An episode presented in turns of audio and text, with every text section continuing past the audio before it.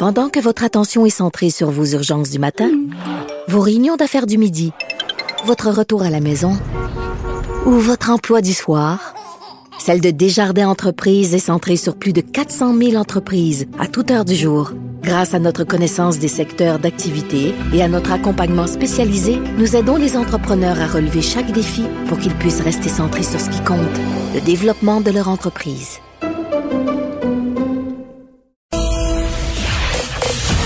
Vous écoutez Geneviève Peterson. Cube Radio. Pour développement dans le dossier de l'archevêché de Montréal qui se penche sur les cas d'abus sexuels dans son organisation. Il y a un point de presse euh, ce matin avec euh, l'ombudsman de Montréal. On jase de tout ça avec Alain Pronkin qui est spécialiste des nouvelles religieuses. Alain, salut. Oui, bonjour Geneviève. ça fait longtemps qu'on s'est pas parlé, je m'ennuyais.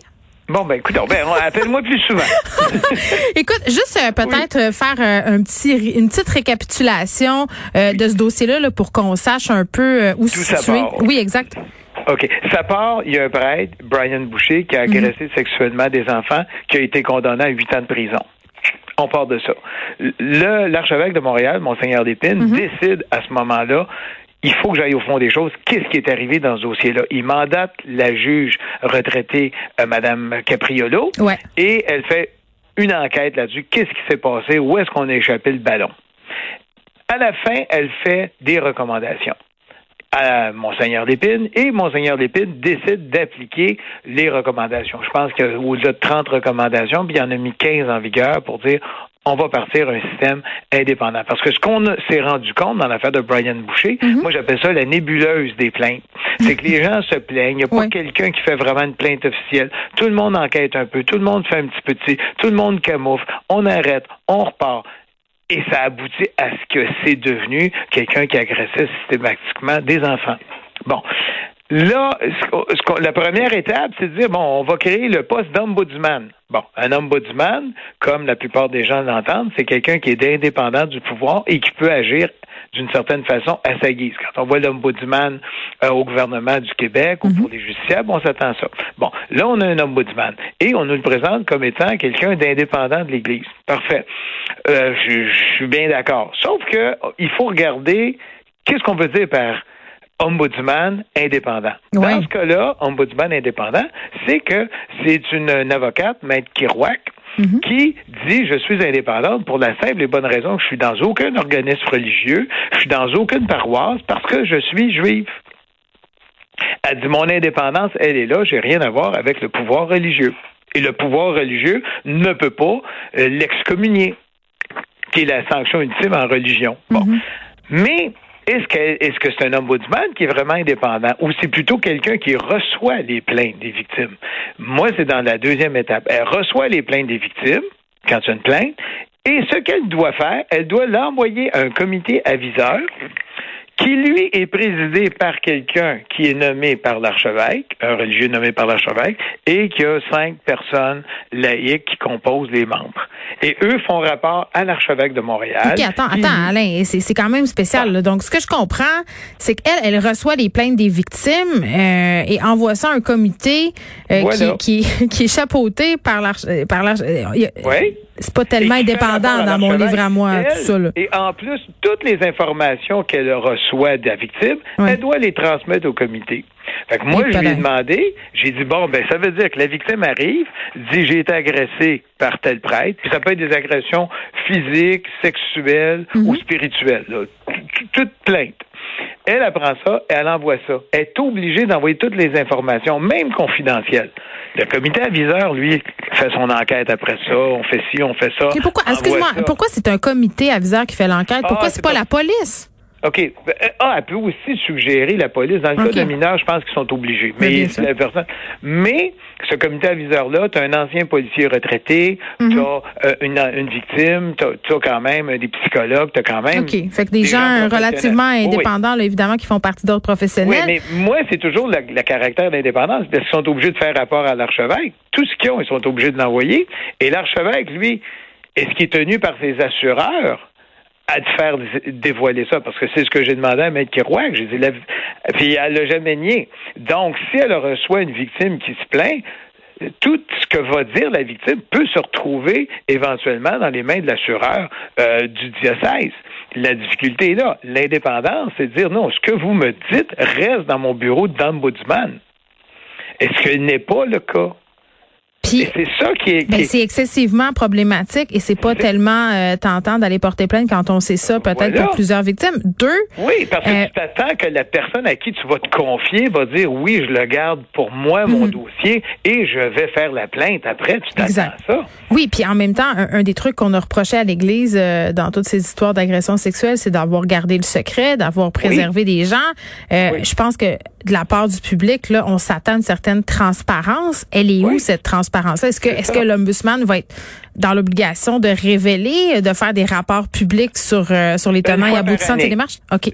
C'est ce qu'elle nous a dit. Elle va faire un rapport statistique une fois par année. Ben, elle ne donnera pas les noms des victimes, j'espère, mais ça va plutôt être un rapport statistique. Il y a eu tant de plaintes, euh, tant de choses qui sont retrouvées au bureau de mm. l'archevêque, qui a pris des mesures appropriées, et elle va pouvoir accompagner la victime lors du procès canonique. Parce que ça, c'est nouveau. C'est un point que j'ai toujours euh, soulevé. Qu'est-ce qui se passe d'un procès à l'Église? On ne sait jamais ben elle, elle va pouvoir accompagner la victime dans ce procès-là parce qu'il y a des victimes qui ont dit que ça a été trop très traumatisant de se retrouver devant ces, ces, ces procès-là. C'est comme le tribunal militaire, tu sais, on remet en question euh, beaucoup ça aussi dans la dans la, la foulée des agressions sexuelles dans l'armée canadienne, le fait d'avoir une espèce de, de tribunal indépendant, un microclimat, les gens de l'armée qui juste, c'est comme en dehors du monde là, puis c'est la même vision en, en, ce qui concerne euh, le Vatican, tu sais, à un moment donné, et c'est sûr que c'est on parle d'indépendance, là, on parle de transparence. C'est clair que c'est pas en faisant des procès canoniques qu'on va arriver à quelque chose, à mon sens. Et l'autre difficulté qu'il y a avec ça, euh, ça c'est difficile à situer, c'est que le pape a toujours dit à ses évêques, vous devez rencontrer les victimes. Et Là, on se rend compte, l'archevêque ne rencontre plus les victimes. Il a délégué son pouvoir à l'ombudsman qui reçoit les plaintes, qui envoie ça à un comité aviseur, hmm. et lui, il rencontre pas la victime. Et je me pose la question, et je l'avais posée euh, souvent, c'est de dire, écoute, l'évêque, il représente qui? Son paroissien qui est victime d'agression par son prêtre, son prêtre, ses assureurs ou le Vatican. mais le problème, c'est qu'il représente tout le monde. c'est ça. Et c'est, il est toujours en perpétuel conflit d'intérêts.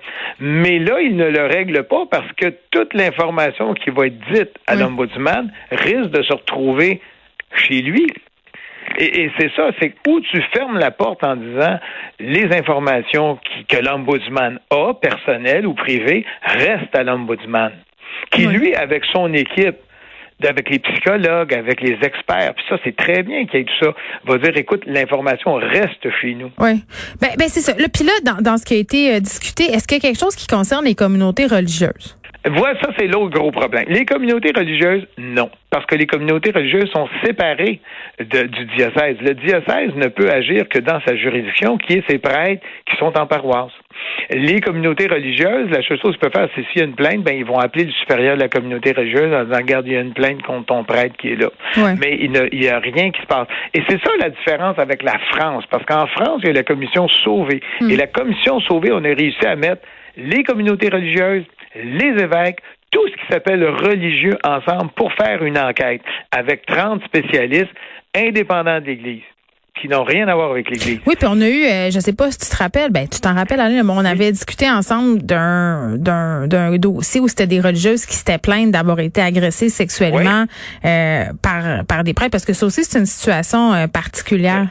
Mais si ça se passe dans une communauté religieuse, oui à ce moment-là, euh, l'ombudsman n'a rien à voir. Mais si la religieuse a été agressée par un prêtre en paroisse, là, l'ombudsman va faire quelque chose. Parce que l'ombudsman, sa juridiction, c'est vraiment majeur ou mineur. C'est-à-dire les jeunes comme mm. les majeurs de toute époque. C'est-à-dire que si l'agression a eu lieu en 1950, elle peut s'en occuper. Parce que ça, c'était une autre crainte des gens. Ils disaient, oui, mm. mais c'est juste à partir de 2021 que ça s'applique? Non. Fait que c'est rétroactif. OK. Euh, puis là, tu parlais de Brian Boucher euh, tantôt. C'est quand même, euh, je pense qu'il faut le redire, là, jamais de plaintes formelles qui sont faites par les victimes. Ça, ça complique énormément le travail parce que quand les dossiers sont menés toujours à partir d'observations qui sont menées par le, personnel religieux, là, je sais pas comment les appeler, là, les, gens qui travaillent à l'église, ben, c'est, l'obusman ne peut plus rien faire, en quelque sorte. Tant que ça reste une nébuleuse, c'est difficile d'agir. Parce que l'homme, excuse, doit fonctionner avec une plainte. Mais la plainte a lieu comment?